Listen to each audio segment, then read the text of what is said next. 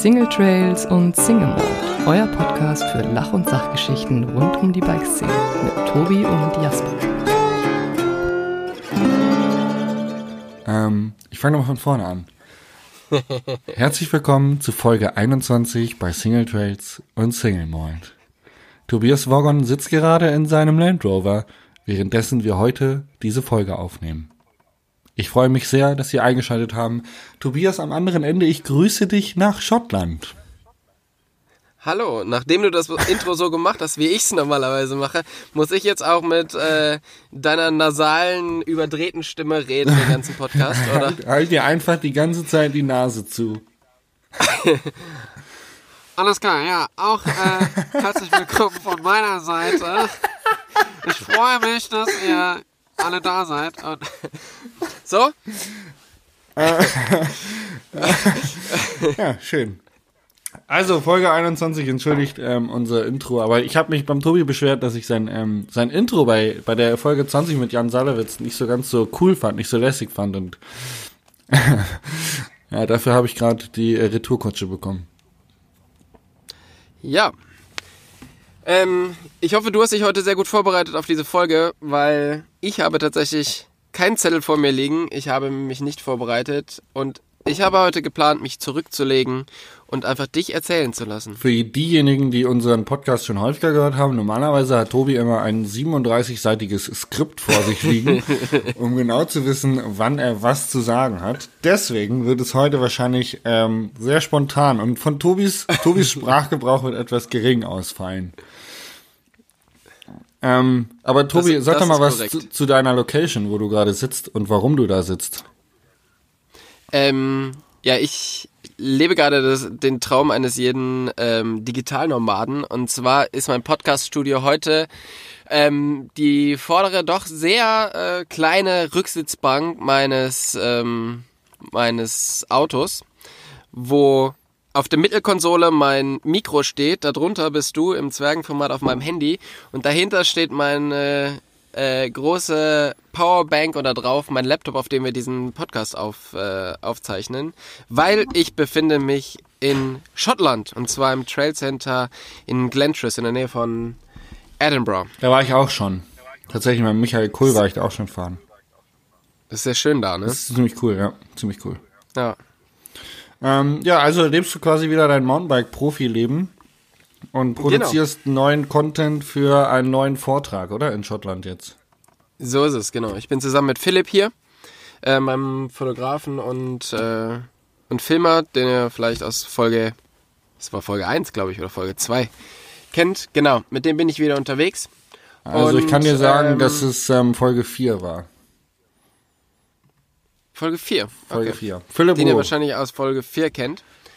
Und ähm, genau, wir sind jetzt hier zwei Wochen unterwegs, äh, fahren jetzt heute Abend noch weiter hoch in die Highlands und werden hier einige coole Sachen produzieren. Nächste Woche kommt noch äh, Markus Semmer äh, von The Great Outdoors und ähm, mit dem werden wir zusammen fischen und jagen gehen.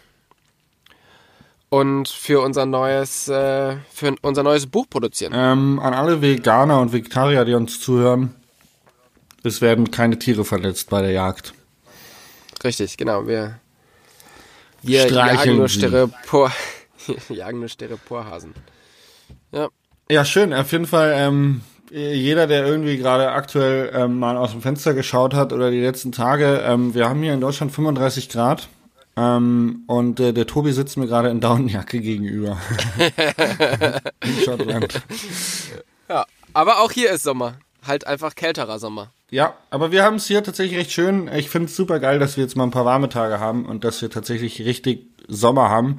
Ähm, ich bin letztes Wochenende ein Enduro-Rennen mitgefahren, ähm, gar nicht weit weg von, von dort, wo ich wohne.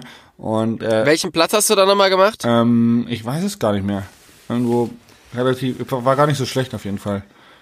Und Komm, sag, sag. nee, ich we- weiß es nicht mehr.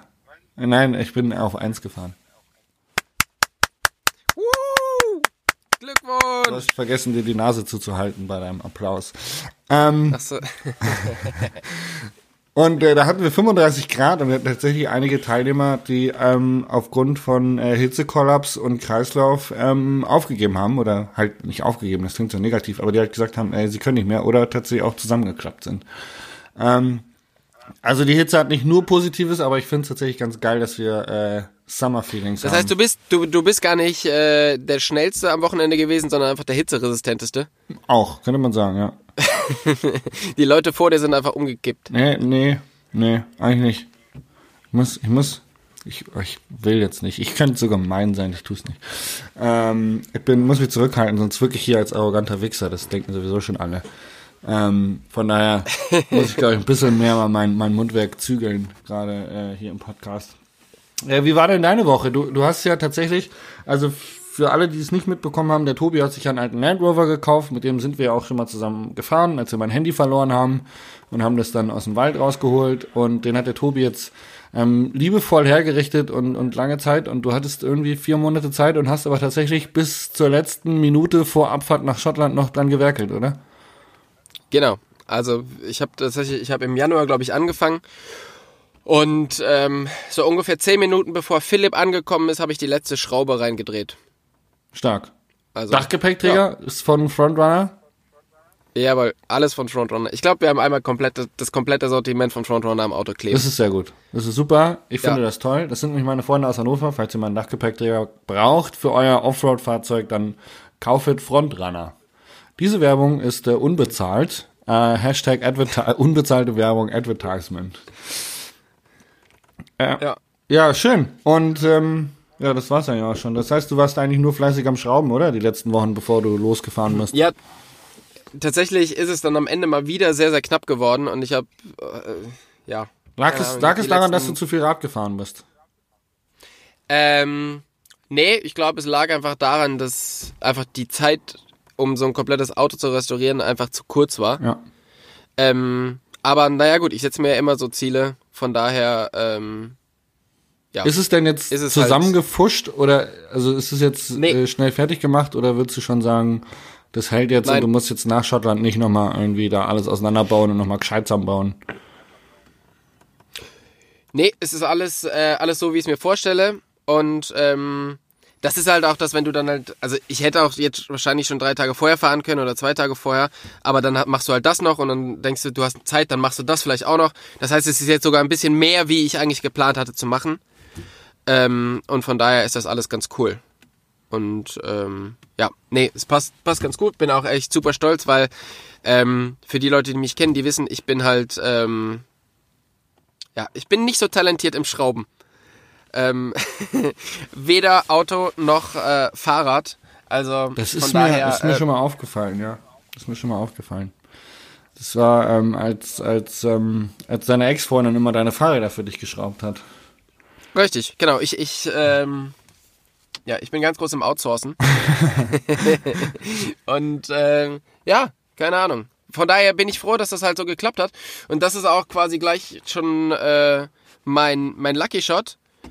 Ich bin mit dem Auto bis nach Schottland gekommen, ohne dass irgendein größeres Teil davon abgefallen ist. Huch, war das Also der Dachträger, der gerade hinter uns auf der Autobahn rumpoltert? Ja, Achtung, auf der A7 äh, Genau. kommt Ihnen ein, ein Dachträger entgegen. Stark. Nee, es hat alles gehalten und ähm, super geil. Der hat halt tatsächlich die ganzen, weiß nicht, 1000 Kilometer äh, durchgehalten, ohne Probleme zu machen und so. Sehr, sehr gut. Obwohl ich ähm, nach dem Zusammenbauen doch noch relativ viele Schrauben übrig hatte. Oh, Aber die können ja nicht für was das ist aber bei, bei, bei meinem Dachgepäckträger auch so gewesen. Ich glaube, das ist viel Ersatz. Nee, nee, also Schrauben, die ich aus dem Auto rausgeschraubt habe und dann nicht mehr wusste, wo sie hingehören. Oh, so. so gleich. Ja, Ja. ja, aber das ist doch immer so, oder? Also- doch. Ähm, das, das Wichtige ist, dass du, glaube ich, gezählt hast, wie viele Radmuttern verschraubt sind und ob die alle drin sind. Genau. Ähm, genau, genug von mir. Was, ähm, was tut sich so in deinem Leben? Oh, ähm, ja, mein Leben, also wir hatten ja schon neulich drüber gesprochen, dass wir jetzt relativ viele Festivals hatten und das hat ja jetzt ein bisschen abgenommen und ich hatte jetzt mehr Zeit, mich um meinen äh, langweiligen Part Office und Büro zu kümmern. Und ich hatte, glaube ich, äh, fünf oder sechs Videos noch, die ich schneiden musste. Also ich habe tatsächlich trotz der warmen und sonnigen Tage die Vormittage ähm, versucht, vom, vom Rechner zu sitzen und zu arbeiten. Und das habe ich auch ganz gut geschafft. Ähm, dann war ich letzte Woche, wurde ich eingeladen von ähm, Adidas 510 zum Pub Ride nach Garmisch. Und zwar gibt's da einen Händler von 510, den Sport Konrad, und die veranstalten, ich glaube, alle zwei Wochen halt so, ein, so eine Ausfahrt, wie man das kennt, machen ja viele Radläden, irgendwelche Ausfahrten. Und da ähm, hatte mich äh, Adidas eingeladen. Und das war echt cool, weil ich wusste gar nicht, dass Holger Meier den, den, den, die Tour guidet. Und es waren super viele Leute da und ähm, Holger Meier hat es dann geguidet und wir sind hoch äh, ähm, an der Zugspitze da zum, zum Alpsee gefahren, sind da eine Runde baden gewesen und haben dann noch äh, ein paar Bier getrunken. Und das war sehr, sehr geil. Das hat mir sehr, sehr viel äh, Freude gemacht. Und ähm, das war ein, ein Highlight meiner letzten Woche. Ähm, und dann bin ich natürlich am Wochenende Enduro-Rennen gefahren, was mir ja ähm, teils Spaß macht, teils keinen Spaß macht. Und äh, dein guter Freund äh, Olli Sonntag ist ja Zweiter geworden, ne? Ja. Ähm, das ist ja dein, dein Trainingskompagnon. Mein Trainingskompagnon, ja. Nur, dass der halt ein bisschen schneller fährt wie ich. Ja, der ist ja auch Zweiter geworden. Ich möchte nicht Ja, wissen, wo eben. du rausgekommen wärst. Ja. Ich wäre wahrscheinlich auch von der Hitze zusammengekommen. bin ja, ich bin ja eher so der nordische Typ. Von daher nicht so Hitze ähm, beständig. Genau. Ja. Cool.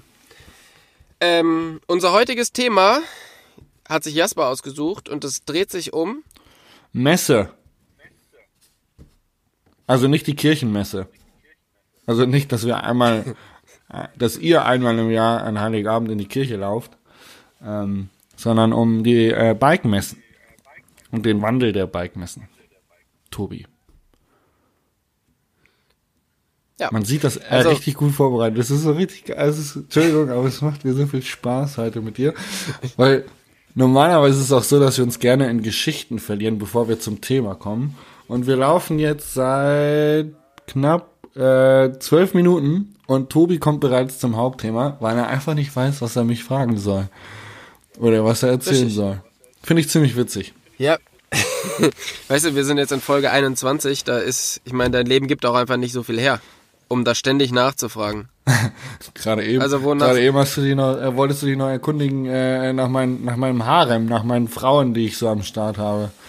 Und äh, die, die Frage ist dir jetzt gar Ja. nicht mehr eingefallen. doch, doch eingefallen schon, aber ich habe mich dann doch zügeln können, ähm, danach zu fragen. Soll ja jeder machen, was er will. Ähm, wir, genau, Bike-Messen, also die größte Bike-Messe, ähm, die wir in Europa so besuchen, ist ja normalerweise die Eurobike. Und ähm, da war ich jetzt halt auch irgendwie die letzten, ich glaube, 15 Jahre.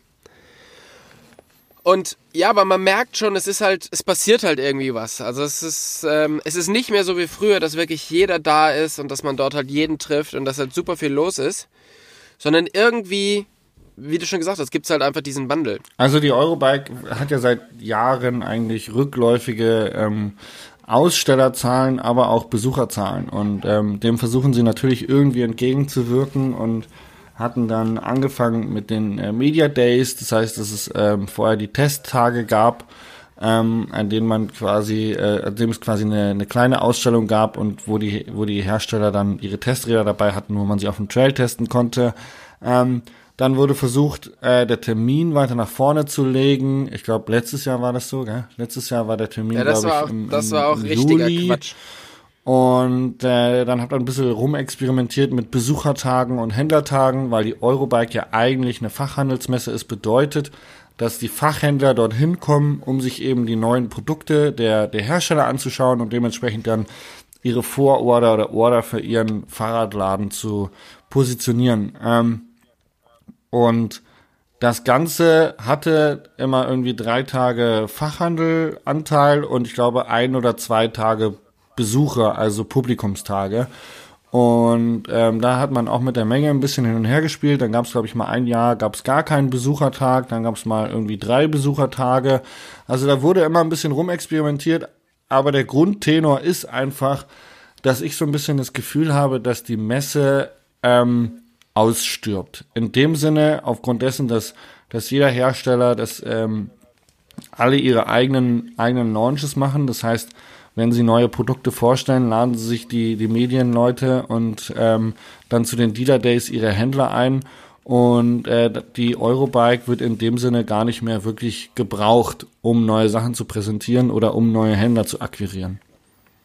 Ja, jetzt ist es aber tatsächlich so, ähm, das ist halt so ein bisschen das Problem. Pass auf, du bist halt jetzt Händler, du, dein Job ist quasi Räder zu verkaufen. Wenn du jetzt eine, ähm, also dann haben irgendwann die Großen angefangen, waren nicht mehr bei der Eurobike, haben eben diese Dealer-Lounges gemacht, wo du halt, keine Ahnung, irgendwo in die Schweiz oder sonst irgendwo hin eingeladen wurdest und dann drei Tage mit der Brand verbracht hattest. Das hat natürlich einen, einen riesen Vorteil, dass du als Marke den Händlern deine Räder schon verkaufen kannst, bevor die auf die Eurobike gehen und dann dort vielleicht was anderes kaufen. Das heißt, du greifst dein Geld quasi dort schon mal ab. Ähm, und du kannst sie natürlich in einer sehr familiären Atmosphäre von deiner Marke überzeugen. Das ist ja schon mal gut für, den, für die Bike-Brand. Für den Händler ist es aber so, wenn das jetzt ein großer macht und du fährst dahin, dann ist das halt ganz cool. Wenn aber jetzt jeder anfängt, dann bist du als Bikeladenbesitzer halt irgendwie fünfmal übers Jahr drei, vier Tage weg. Das kannst du ja gar nicht machen. Also du musst ja im Laden stehen und deine Räder verkaufen. Ja. Und ich glaube, das ist so ein bisschen die Problematik. Das, das war cool, als es einzelne große gemacht haben. Wenn das aber jetzt jeder macht, funktioniert das halt gar nicht mehr so. Ich, ich das- sehe das auch so, weil es gibt natürlich Läden, die, ähm, die sagen, sie haben einen großen Hersteller, keine Ahnung, äh, Giant oder, oder Scott, äh, wo vom, vom Kinderrad, ja, also vom, vom 20 Zoll Kinderfahrrad bis zum High-End ähm, äh, Zeitrenn, äh, Rennrad, Zeitfahrrennrad oder auch High-End Mountainbike, E-Bike irgendwie alles mit am Start ist, dann brauche ich im Prinzip nur einmal im Jahr eine Order platzieren und wenn ich mir dann so einen Hersteller in den Laden stelle, dann bin ich da vielleicht breit abgedeckelt. Aber es gibt eben auch ganz, ganz viele Custom-Fahrradläden, die halt sagen, sie legen Wert auf äh, Variation und, und, und Auswahl.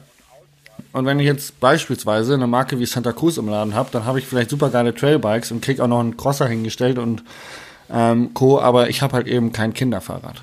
Und ich habe halt eben kein, kein Damenrad und ich habe eben kein Ja, und du hast kein Rad, äh, und du hast ja kein Brot- und Butterrad um Genau. die 600 Euro. Und äh, wenn ich dann irgendwie drei Fahrradhersteller habe und ich muss äh, dreimal auf Dealer Days fahren, dann bin ich drei Wochen am Stück irgendwie damit beschäftigt, ähm, da irgendwelche Ordern zu tätigen. Und äh, das ist tatsächlich, da, da muss ich dir zustimmen, das glaube ich nicht, dass es funktioniert. Aber ähm, ich kenne es zum Beispiel, dass äh, für einige Hersteller ähm, ist die Eurobike noch ein wichtiges Order-Element. Also wird auf der Eurobike noch geordert von Händlern. Und die haben dann auch äh, Special-Konditionen, die sie auf der Eurobike bekommen. Ähm, aber ich, ich glaube, dass es tatsächlich der Einzelfall ist. Ähm, weil, weil ganz viele Leute, auch kleine Hersteller, sagen sich, ja, sie fahren zur Eurobike, aber es bringt ihnen nicht wirklich viel. Also wenn du, keine Ahnung, mit Jürgen, Jürgen Schlender redest auf der Eurobike, da kommen viele vorbei und sind begeistert, aber ähm, Jetzt betrachten wir das Ganze mal tatsächlich betriebswirtschaftlich. Äh, eine Eurobike kostet Standgebühr, da musst du einen Messestand konzeptionieren, du musst einen Messestand bauen, dann musst du deine Mitarbeiter bezahlen, die du da hinfährst und am Ende des Tages hast du irgendwie einen riesen Kostenapparat und den musst du ja, also die Eurobike musst du ja mehr bringen, als du dafür ausgibst. Und die Frage ist, glaube ich, die Frage steht im Raum. Ähm, Erstens, wie verdient die Messe Geld? Zweitens, wie verdient der Aussteller sein Geld damit? Und zweitens, was zahlt der Endverbraucher? Und äh, ich glaube, dass da irgendwie die Kostenverteilung irgendwie ein bisschen ins Ungleichgewicht geraten ist, dass eben für, für einige Hersteller sich der Kostenapparat nicht mehr lohnt und sagt, hey, wir stellen da nicht für Summe X einen riesen Messestand hin, weil am Ende haben wir nichts davon. Genau. Und letztes Jahr zum Beispiel war es halt so, da waren super wenig Händler da, weil die Messe so früh war. Im Juni, glaube ich, ne? Ja. Wo, wo man sich halt auch fragen muss, ähm, ja, natürlich, also ich meine, Mai, Juni sind so die, die umsatzstärksten Monate im Bikeladen, weil da jeder sein neues Rad haben will. Da kann doch, da kannst du doch nicht einfach zur Messe fahren. Nee. Also da mu- musst du halt, Also Fahrradladen Musst du halt dastehen. ist ja im Prinzip ähm, Saisonarbeit, bedeutet, die arbeiten halt während der Saison sieben Tage die Woche und im Winter haben sie halt dafür mal vier, fünf, sechs Wochen zu. Weil, wenn Schnee liegt, kauft sich keiner ein Fahrrad. Ähm, und äh, ich glaube, da, da, da gebe ich dir total recht, da hat man das, das ein bisschen außer Acht gelassen, wer eigentlich die Zielgruppe ist. äh, und hat sich Ja. zu sehr auf die Hersteller fokussiert und gesagt, naja, wenn die alle schon vorher neue Produkte launchen, dann legen wir einfach die Eurobike früher, weil dann können die ihre neuen Produkte auf der Eurobike vorstellen. Äh, Hat aber nicht mit der Zielgruppe der Messebesucher funktioniert. Man, Und es war halt früher immer so, die, die Räder wurden im September vorgestellt. Wenn du die jetzt halt schon im ähm, Juni vorstellen musst, da sind halt viele Brands halt auch noch gar nicht, gar nicht fertig mit ihren Rädern. Und es hat sich halt so eingebürgert, dass die Räder immer zur Eurobike vorgestellt werden, was aber in meinen Augen vielleicht auch gar nicht die, die richtige Wahl ist, sondern ich finde, ein Rad sollte vorgestellt werden, wenn es fertig ist und nicht, ähm, wenn halt die Eurobike ansteht. Glaubst du, dass Weil- die Eurobike besser funktionieren würde, wenn es so ein so ein ähm, so ein so ein Future-Charakter hätte, wie vielleicht ein Genfer Autosalon? Also wenn man mal jetzt die Automobilbranche nimmt und du sagst, okay, auf der Eurobike werden vielleicht auch ähm, Studien vorgestellt oder Prototypen, die noch nicht fertig sind, die vielleicht kommen könnten, aber so Zukunftsmusik. Ja, das ist halt, ah, das ist so ein bisschen schwierig, weil im, ähm, ich, also das ist jetzt hier gefährliches Halbwissen, aber ich meine, das ist ja auch der Podcast des gefährlichen Halbwissens, von daher ähm, passt es ja ganz gut. Ich glaube halt, dass in der Bike, äh, in der Autoindustrie wird halt viel, viel mehr mit Patenten gemacht und das, was die quasi dort vorstellen, ist halt im Grunde schon nicht mehr kopierbar. Das ist aber im Bike-Bereich jetzt nicht so. Also da wird ja wirklich bis, zum, bis zur letzten Minute geschaut, dass das Rad bloß keiner sieht, ähm, damit es nicht irgendwie kopiert und nachgemacht wird. Ich glaube, das ist so ein großer Unterschied. Wenn du jetzt halt als, als Brand was vorstellst, was irgendwie in drei Jahren oder vier Jahren kommt, ähm, ist es halt dann doch schnell, wird es dann doch schnell mal kopiert, könnte ich mir vorstellen. Ja, ja stimmt. Äh, Prototypen und Verstecken und Erlkönige äh, wird ja auch immer äh, heiß diskutiert in der, in der Radbranche, wenn irgendwo ein Spy-Shot äh, gesehen würde. Jetzt gerade fährt der ähm, Gusti Wildhaber von Cube mit dem neuen Prototypen unter, unter, der, unter seinem Hintern auf den EWS-Rennen. Da gab es auch schon viele äh, Fotos von. Genau. Aber das ist ja letztendlich dann auch nur Formgebung und wahrscheinlich auch ein bisschen Marketing, weil das Hinterbaukonzept ist äh, schon sehr deutlich erkennbar. ähm, dann noch eine Frage dazu. Glaubst du, ähm, ich hatte gestern mit, mit äh, äh, Rainer und Gitti, Rainer Gerster und Gitti Nocker, äh, ein, ein schönes Abendessen und Gespräch und ähm, ähm, da ging es unter anderem darum, dass äh, auch ein, eine Idee wäre, die Eurobike mehr ähm, Endverbraucherlastig, also ähm, quasi mehr Käufer auf die Messe zu ziehen und das Ganze irgendwie ähm, shoppable zu machen, also eben eine Verkaufsmesse oder, oder wie auch immer man es eigentlich bezeichnen möchte. Glaubst du, dass das äh, besser funktionieren würde? Naja, das ist halt, dafür hat's halt im Grunde schon äh, die ganzen Bike-Festivals, wo, ähm, wo du die Sachen alle testen kannst, wo du die auch in einer vernünftigen Umgebung testen kannst ähm, und wo du die Sachen am Ende vielleicht bei manchen auch kaufen kannst. Also jetzt keine, keine Bikes, aber ein paar Sachen kannst du ja dann schon da kaufen. Ich denke, da brauchst du nicht noch ein Event, was halt irgendwie genau da reinzielt, oder? Und dann ist es natürlich auch so, die Räder, die dort ja stehen, die sind ja, also die werden im September vorgestellt und die werden ja erst im äh, Februar, März, April ausgeliefert. Also du, ne, wie, das ist halt schwierig, dass es, dass es funktioniert. Weil, Ja, aber jetzt nicht nur, kaufst- nicht nur, nicht nur Räder. Jetzt äh, gehen wir weg von den großen Herstellern. Aber ja, ich glaube, ich habe deine Argumentation verstanden. Tatsächlich. Also ich weiß tatsächlich nicht, wo es hingeht. Ähm, ich glaube, dass bei der Eurobike ein sehr großes Problem auch der Standort ist. Weil, sagen wir mal ehrlich, Friedrichshafen. der Standort, der Standort ist echt scheiße. Ja. Ähm, weil du, ein Eurobike-Tag so, sieht so aus, wenn du irgendwo mit einer größeren Firma unterwegs bist, die halt viele Leute im Hotel unterbringen müssen. Ähm, dann stehst du halt normalerweise irgendwie um sechs auf, ähm, bist noch angekatert vom letzten Tag, stellst dich anderthalb Stunden in Stau bis zur Messe, hast dann den ganzen Tag auf der Messe, wo es drumherum eigentlich nichts gibt und nur so Fastfood-Zeugs, stellt sich dann wieder anderthalb Stunden auf dem Weg zurück in die Messe, äh, von der Messe wieder ins Hotel, weil halt einfach diese ganze Infrastruktur dort nicht stattfindet. Ja. Also es ist halt, Hat Friedrichshafen Halt- vergessen. Haben die einfach vergessen, die Infrastruktur. kon kon konnte man nicht wissen, dass das, äh, dass da auch Autos hinfahren. Scheiße, ja. Also, wir haben es tatsächlich die letzten Jahre immer so gemacht, dass wir einfach ähm, mit dem Camper hingefahren sind und direkt vor der Messe geschlafen haben. Ja, habe ich auch gemacht. Weil das ist das Angenehmste und da findet man auch immer lustige Leute, die noch ein Bier mit einem trinken. Ähm, Mittlerweile aber auch Aber der Campertrend Eurobike so groß geworden, dass auf dem Campingplatz schon eng wird. Oder auch in Umgebung. Ähm, ja, ja. Nur so ähm, am Rande. Aber was ich noch, also ich möchte noch kurz ähm, meine, meine, wie soll ich sagen, mein Resümee zu, zu diesem ganzen Eurobike-Thema sagen. Ich glaube, dass die Eurobike deswegen keine Zukunft hat, weil sich das alles verteilt auf Hausmessen, auf eigene kleine Bike-Festivals, auf, auf kleine Events, auf Dealer-Days.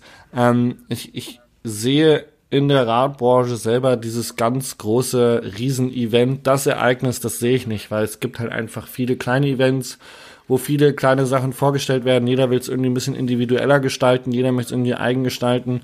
Und ähm, von daher glaube ich, dass, dass die Eurobike früher oder später tatsächlich so einfach äh, nicht mehr, nicht mehr stattfindet. Ja. Aber wenn man jetzt zum Beispiel die ISPO dagegen sieht, ähm, die funktionierte schon ganz gut. Aber da Und war, er war doch auch Grunde- ein Rückgang, oder nicht? Also das, was ich, war- keine das Ahnung, weiß ich war nie, nie der große, also ich habe mit ISPO eigentlich noch nie was am Hut gehabt, aber habe mir nur sagen lassen, dass da relativ viel Rückgang auch war von großen Herstellern. Ja, keine Ahnung. Ähm, ich werde tatsächlich dieses Jahr das erste Mal nicht auf der Eurobike sein. Oh, wo bist du? Ich bin in Kamtschatka. Ah, Kamtschatka, da wo der Jan Ja. Salowitz auch schon war. Äh, ja, ich glaube, der war zum Skifahren da, oder? Ja, richtig. Ja. Genau. Ähm, ja, ich, wir gehen zum Mountainbiken dahin. Ich bin sehr gespannt. Ähm, genau, aber deshalb keine Eurobike für mich dieses Jahr. Ja, traurig. Ge aber Ghost ist auch nicht da. Äh, von daher habe ich da jetzt Soll ich dann die Auftrag. Gehaltscheck, die wir für unseren Podcast bekommen, für dich mitnehmen? Soll ich die, Ja, ja, nimm die einfach mit. ja? Das ist, ähm, genau. Weil die sind schon auch schwer. Das ist ja ein riesen Batzen, den wir da bekommen. Soll ich dann eine Sackkarre Ja. mitnehmen? Ja, würde ich machen. So, so wie du es sonst immer gemacht hast, wenn du da die ganzen Kataloge eingesammelt hast. Ja, genau. Sticker. Sticker, genau. So wie du früher mal mit deinen Stickern nach Hause ge gefahren Hast du, bist. hast du meine Instagram-Story mit den äh, ähm, Schwalbe-Stickern gesehen, die es jetzt von mir gibt? Ja, Eddie Current Sticker. Ja. You're the real Eddie Current. Du siehst Mega geil. nicht sehr begeistert aus. Es ist toll, Doch. Tobi. Deine Art von Begeisterung freut mich immer wieder. Ja, ich weiß. Ähm, innerlich, ähm, innerlich feiere ich, ich kann es halt nur nicht so zeigen. Ja. Gut, möchtest du noch was zu deinen äh, Stickern sagen oder darf ich die nächste Geschichte anschließen? Oh, du hast eine Geschichte vorbereitet? Ja, ich habe äh, mich gestern da, da darum gekümmert, dass diese Geschichte passiert. Und zwar, ähm, also ich reise jetzt seit vielen Jahren mit Philipp durch die Gegend. Und auch du reist hin und wieder mal mit Philipp durch die Gegend. Und wir sind, wir haben es bis jetzt noch nicht so richtig geschafft, ihn aufs Bike zu bekommen.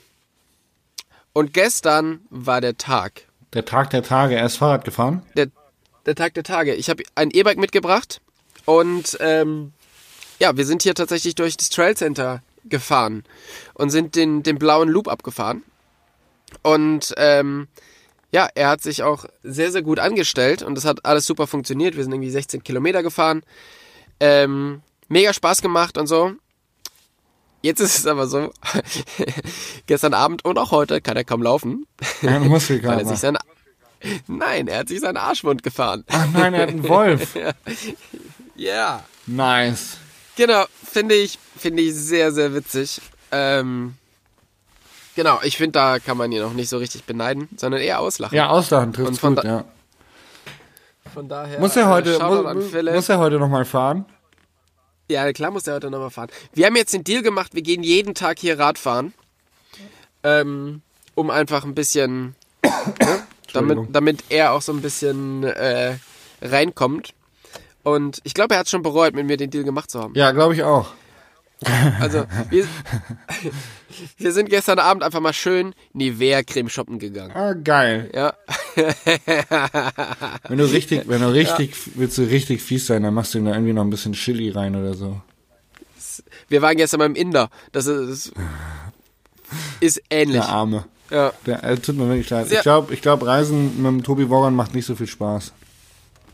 Ist das ungefähr wie Podcasten mit dem Tobi Wogan? Macht ja auch nicht so richtig viel Spaß, oder? Naja, geht. Gibt, es, gibt, es gibt Ups und Lows. Highs und Ja. Lows. Ähm, zu dem Thema, äh, wir sind hier gestern die blaue Runde gefahren, muss ich aber auch wieder mal feststellen, Schottland und die Seven Stain Parks haben einfach verstanden, wie Mountainbike Trails gebaut werden müssen. Also da muss ich nochmal ein großes äh, Lob aussprechen an, ähm, an die schottischen Trailbauer, die es wirklich schaffen, für jeden Mountainbiker jeder Klasse hier einen spaßigen Trail hinzustellen. Ähm, du kannst halt wirklich mit einem Anfänger Spaß haben. Und das ist halt auf dem gleichen Trail haben Philipp und ich Spaß, nur in anderen Geschwindigkeiten. Und du kannst aber auch, wenn du jetzt ja die schwarze Runde fährst oder so ein paar Sachen, die, die zwischendurch gebaut sind, kannst du halt auch echt, ähm, ja, haariges Zeug fahren, so. Und ähm, deshalb ein großes Shoutout an die schottischen Trailbauer und eine geharnischte Kritik an die, ähm, an die alpinen Trailbauer oder die, äh, die deutschen Trailbauer. Ich verstehe es nicht, warum es immer noch, also jeder Trail in Deutschland ist für die Masse zu schwer. Warum? Und wir haben schon sehr viele Trailcenter, die sagen nach dem Vorbild aus Schottland, aber trotzdem sind die Trails immer noch zu schwer. Dass der Einstieg ins Mountainbiken einfach nicht so leicht gemacht wird wie hier. Das sehe ich anders. Also, keine Ahnung, es gibt so viele Bikeparks, die mittlerweile Flow-Country-Strecken haben, die blaue Lines haben, wo du mittlerweile jeden runterschieben kannst. Also, Sammerberg, Geiskopf, Willingen, Winterberg äh, haben alle easy Strecken und ganz im Gegenteil, das, was eher passiert ist, dass es eben keine Wurzeln mehr gibt. Also es werden überall werden die Wurzeln aus den Parks entfernt auf allen Strecken, ob schwarz, blau, grün, gelb, welche Farbe auch immer. Es werden überall die Wurzeln entfernt. Es gibt keine schwierigen Strecken mehr. Äh, es wird alles zum Bikepark. Und wenn du die die neuen Kids, die Generation anschaust, ich war jetzt neulich eben mit mit dem äh, BSS Youth Syndicate, mit dem Nachwuchsteam von, von Santa Cruz vom Noah Großmann trainieren und die wollen alle nur jumpen, die wollen alle nur Jumplines fahren und haben überhaupt keinen Bock auf Wurzeln und Steine. Und das finde ich eigentlich traurig. Da, das, wa- das, was du sagst, stimmt auch. Aber es ist so, diese ganzen Rollercoaster-Lines, die sind immer noch zu schwierig, um den Einstieg ins Mountainbiken zu bekommen. Das kannst du machen. Also ich habe zum Beispiel einen Freund, der fährt bei uns daheim wirklich gut Mountainbike und der fährt dann in Bikepark im Urlaub und fährt diese blauen Lines, dann sind die für den wirklich anstrengend. Ja? Ja, ja sicher gibt Aber- es welche, aber du- die zu, zu schwer sind, aber eine Flow-Country-Strecke ist ja auch keine Jumpline. Also, und es gibt Nein, aber, Flow-Country-Strecken. aber selbst, aber selbst die, also ich weiß jetzt nicht, welche du meinst, aber ähm, selbst die sind immer noch zu schwer. Also es muss im Grunde, sie sind zu steil, gerade wenn halt große, äh, große Kurven gebaut sind. Für uns ist das alles so überhaupt gar kein Problem und wir denken, hey, das ist die einfachste Strecke der Welt. Aber wenn du dich, wenn du kein gescheites Rad dafür hast und wenn du nicht ähm, der der Mountainbiker bist oder gerade halt erst reinkommst, dann sind immer noch diese Strecken zu schwer für dich. Weil es ja dann doch immer mal wieder steiler zwischen den Kurven runtergeht. Ja, ich weiß, was du meinst. Sicherlich gibt's ja die ein oder andere Jumpline, aber ich glaube, ich glaube nicht, dass, ja, Also wenn du jetzt zum Beispiel, also in den Bikepark zu gehen, ist natürlich auch schon mal ein Commitment. Ja, als Anfänger. Wenn du aber jetzt zum Beispiel in diese Trail Center gehst, in Rabenberg zum Beispiel, ist alles zu schwierig für, wenn ich jetzt zum Beispiel daran denke, mit meinem Vater, ja, aber ich finde Trail Center schon irgendwie fortgeschrittener als Bikepark in meinem Kopf. Weil ein Trail Center ist halt äh, alle selber machen, alle selber zurechtkommen und Bikepark ist halt fertig geshaped. Also ein Trail Center wird ja nicht wirklich gepflegt. Aber hier ist es, wie gesagt, es ist super, super flowig und es ist, es gibt keine Situation, wo du denkst, hui, hier ist aber wirklich steil. Also, Sondern- an alle, die jetzt draußen zugehört haben, Tobi Woggon findet euch deutschen Trailbauer alle scheiße. ihr sollt nach Schottland gehen, fahrt mit Tobi in die Trailparks und dann lernt ihr dort mit dem Tobi Woggon shapen. Mach doch mal, so wie du damals dein Lens Escape gemacht hast, könntest du doch ähm, mal so ein, so ein Trail Escape machen. Ähm, Ja, und lädst mal ein paar... kann ja leider selber, ich kann ja le- leider selber nicht, äh, nicht Trails Na, fahren. Ja, du, du, aber du Ähm, kannst dir die Leute f- äh, nee, connecten. nee, Trails bauen. Du kannst dir die Leute connecten. Aber ähm, ich glaube halt einfach, ich meine, das hat natürlich auch viel mit dem Gelände zu tun, aber ich glaube, dass das nicht eingeschätzt wird, wie, ähm, wie einfach die Strecken sein müssen und trotzdem flowig. Zum Beispiel, wenn du jetzt Whistler anschaust, in Whistler kann jeder die grüne Linie runterfahren.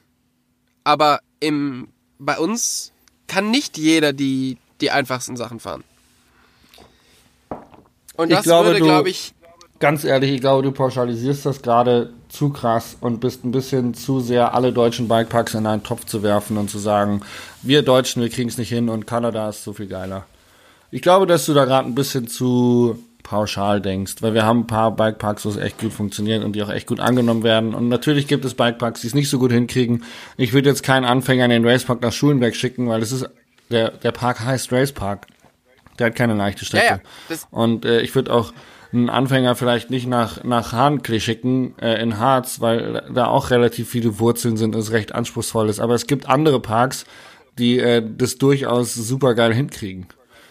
zum Beispiel, Äh, Bikepark Sammerberg zum Beispiel kannst du ideal. Kannst du mit deinen Kids anfangen, du kannst äh, mit einer älteren Dame äh, auf eine Strecke gehen und du kriegst alle irgendwie einen Berg runter. Und es ist jetzt nicht so, dass du die Strecke, also die, die Flowline, die sie da haben, dass du die Strecke ähm, einmal fährst und dann hast du alles verstanden, sondern du kannst dich auf der Strecke auch entwickeln, weil du kannst jede Kurve unten fahren, du kannst aber auch irgendwann den Anlieger nehmen. Also den Holzanlieger. Und ich, ich, ich würde einfach, ich würde es nicht so pauschalisieren und das äh, auf allgemein Deutschland hat keine geilen Bikeparks und keine geilen Strecken. das, Ich würde das, ist ja auch nicht das, was ich, betrachten an deiner Stelle. na du, das ist ja auch überhaupt nicht das, was ich sage.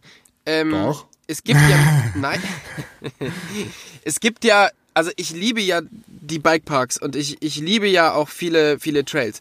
Was ich halt meine ist, also und das machen die auch alles, alles super gut. Was ich meine ist, dass halt, glaube ich, oft das Bewusstsein nicht dafür da ist, wie, wie einfach wirklich die Trails sein müssen. Also wirklich, wie mega basic die sein müssen, um Leute ranzubringen weißt du, es fängt halt quasi bei Level 2 an. Aber es gibt kein Level 1. Und ab Level 2 ist alles gut. Also ich möchte da, ich möchte da nicht sagen, dass irgendwelche Bikeparks scheiße sind, sondern ich glaube halt einfach, dass wirklich für diesen, für diesen Average, ich habe mir jetzt für 600 Euro ein Hardtail gekauft, den ans Trailfahren reinzubringen, dafür ist trotzdem gibt es sehr, sehr wenig Trails, die wirklich funktionieren. Und ich glaube zum Beispiel, dass welche der, der wirklich wenigen, ähm, oder eine der wirklich wenigen Trails, die es davon gibt, ist in Brixen. Die neuen Sachen, die sie gebaut haben.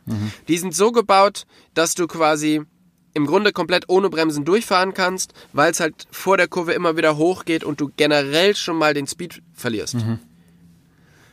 Genau. Das ist das, was ich sage. Nicht, dass jetzt irgendwelche Trails scheiße sind, sondern es wird halt einfach. Es, es steigt alles in, in einem zu hohen Level ein, weil wann baust du denn einen Trail, wenn du selber ein bisschen Rad fahren kannst? Normalerweise. Und dann hast du nicht das, ähm, das Gespür dafür, wie low wirklich dieses Entry-Level ist. Weil wir uns halt in unserer, in unserer Bubble bewegen, wo halt ja alle dann doch irgendwie ein bisschen Rad fahren können. Okay. Vielen Dank für die Kommunikation. Äh, ich äh, ich denke drüber nach, aber ich, ich wie gesagt, ich glaube, dass äh, ähm, also so Leute wie, wie Didi Schneider und Co., die da irgendwelche äh, Flow Country Strecken überhaupt ins Leben gerufen haben vor wie vielen Jahren am Geiskopf, ähm, ich glaube, haben da eigentlich einen ganz guten Grundstein gelegt. Klar, es ist immer ausbaufähig, aber ich glaube, wir haben einen ganz guten Grundstein. Okay.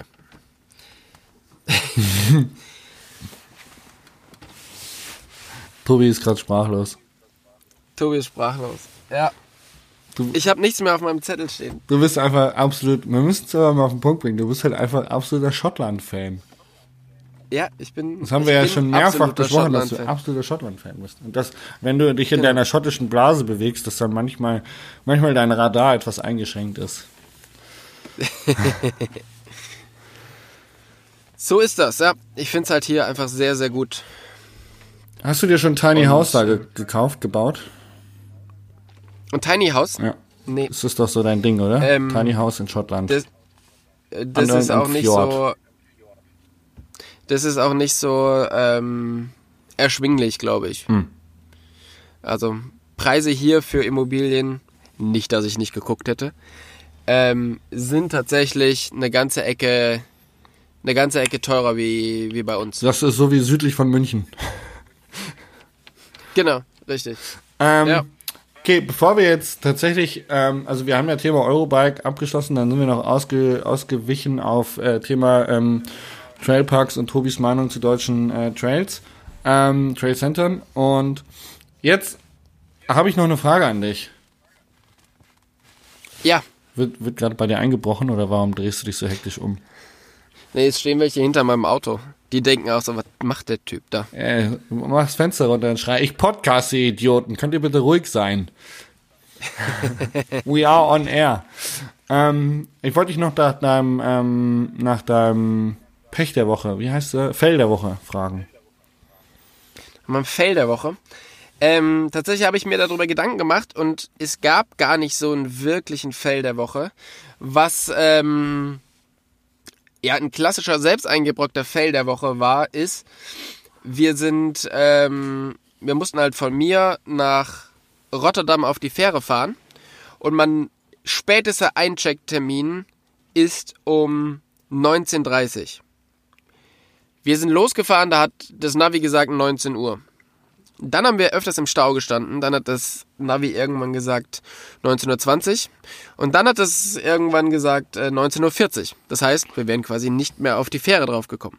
Und es ist jedes verdammte Mal, wenn ich auf diese Fähre fahre, ist es genau das Gleiche, dass ich der Letzte bin, der auf die Fähre rollt und quasi mit meinem Bremsen auf der Fähre der Schwung genutzt wird, um abzulegen. Und es ist halt. Aber es ist ja eigentlich noch eher wie ein Lucky Shot als ein Fail, oder? Nee, ein Lucky Shot wäre, wenn wir ewig lang im Stau gestanden hätten und, ähm, und wir es dann doch noch geschafft hätten. Der Fail der Woche ist, dass ich einfach nicht schaffe, früh genug loszufahren. Aber ihr habt's doch geschafft, oder nicht? Ja, wir haben es gerade so geschafft, aber es war halt, wir haben einfach fünf Stunden lang gezittert, dass wir es noch schaffen. Ah, okay. Also, Und das heißt, also die ganze Autofahrt war quasi der Fail der Woche. Fail. Okay, ja, verstehe. Ja, Na gut. genau, weil man den halt hätte einfach so einfach umgehen können. Einfach früher losfahren. Was ist dein Fail der Woche? mein Fail der Woche war ziemlich fail. Ähm, am Samstag vom Enduro-Rennen kann man ja ähm, meistens irgendwie, also es gab insgesamt sieben Stages und ich glaube vier durften wir trainieren, der Rest wird blind gefahren. Und ähm, ich war mit äh, ein paar Locals unterwegs aus Aschau und ähm, die meinten dann so, ja, ähm, wir können auf jeden Fall die Runde rückwärts abfahren, weil dann stehen wir nicht mit den ganzen anderen Fahrern im Stau. Das heißt, wir fahren von hinten rum und dann waren wir an der einen Stage ähm, und da war gerade Kids Race. Also am Samstag ist äh, bei diesem Enduro-Rennen immer so ein, so ein Kinderrennen. Und da waren gerade die Leute und so, ja, aber wir können geradeaus weiter, dann kommen wir auf die Gschwend oder wie das heißt und dann ähm, können wir da hinten ist die andere Stage, dann können wir die abfahren. Ja, ähm, das Ende vom Lied war, ist, dass wir eine Stunde ähm, durchs Unterholz die Räder einen Berg hochgeschoben haben und anstatt der, ähm, der Runde abfahren mit knapp irgendwie 950 Höhenmeter haben wir an dem Tag 1300 Höhenmeter gemacht und waren halt einfach unfassbar im Sack. Und ähm, haben wir einfach bei 35 Grad irgendwie 300 Höhenmeter mehr macht, gemacht, als wir hätten machen müssen. Und es war halt einfach nur derbe bescheuert und äh, uns ging's allen so richtig dreckig. Ja, das war der Fail der Woche. Ah, sch schön. Ja. Schöner Fail. Ähm, Aber äh, kann, ich noch, haben wir noch? kann ich noch einen Tipp raushauen an alle, die Ja. ähm, äh, harte Anstrengungen hatten. Was ich ausprobiert habe, ist ähm, Schmelzwasserbach. Also wirklich ein, ein Bach, der aus den Alpen kam mit, mit frischem Schmelzwasser, der war eiskalt. Ähm, und dort habe ich mich zweimal für zehn Minuten reingesetzt, also richtig komplett Beine, ähm, Hüfte unter Wasser. Und ich hatte am nächsten Tag echt frische Beine. Also es hat wirklich geholfen. Also Eisbad funktioniert sensationell. Habe ich im Downhill auch schon immer Ja. gemacht. da gibt's doch immer diese schönen Mülltonnen, wo die, ich glaube, die Editons haben immer so eine Mülltonne dabei, Ja. voll mit Eis. Ja, bringt wirklich was. Also funktioniert. Wir haben jetzt 45 Minuten. Ja. Kann ich noch eine Geschichte anfangen ähm, oder sollen wir die auf nächste Woche verschieben? Es kommt doch an, wie lange sie dauert. Ja, ist schon so ein bisschen was. Ja, dann würde ich sagen, wir verschieben sie auf nächste Woche, damit wir unsere Zuhörer am Ball behalten. Du musst sie teasern. Ich muss die teasern. Aber bitte nicht mit deiner Ähm. Erzählstimme. Oder, oder doch, warte, probier's mal mit der Erzählstimme so spontan. Dann würde ich sagen, das war unser Podcast für diese Woche. Nein, jetzt komm, Ähm, nicht mit der Jasper erstmal, es Jauch hat- Stimme. Es hat mir sehr viel Spaß gemacht. Es ist, äh, es ist mir wirklich super wichtig, dass ihr unseren Podcast abonniert, dass ihr diesen Podcast auch ähm, auf Instagram shoutoutet und unserer neuen Instagram-Seite folgt. Vielen Dank für diese Woche. Hat das so gepasst? Ja, war nah dran. Ähm, ich versuch's nochmal. Ähm, das war Folge 21 und Tobi und ich haben wirklich richtig tolle Sachen erlebt. Und ich freue mich auch nächste Woche, wenn es wieder heißt Single Trails und Single Malt. Schaltet ein.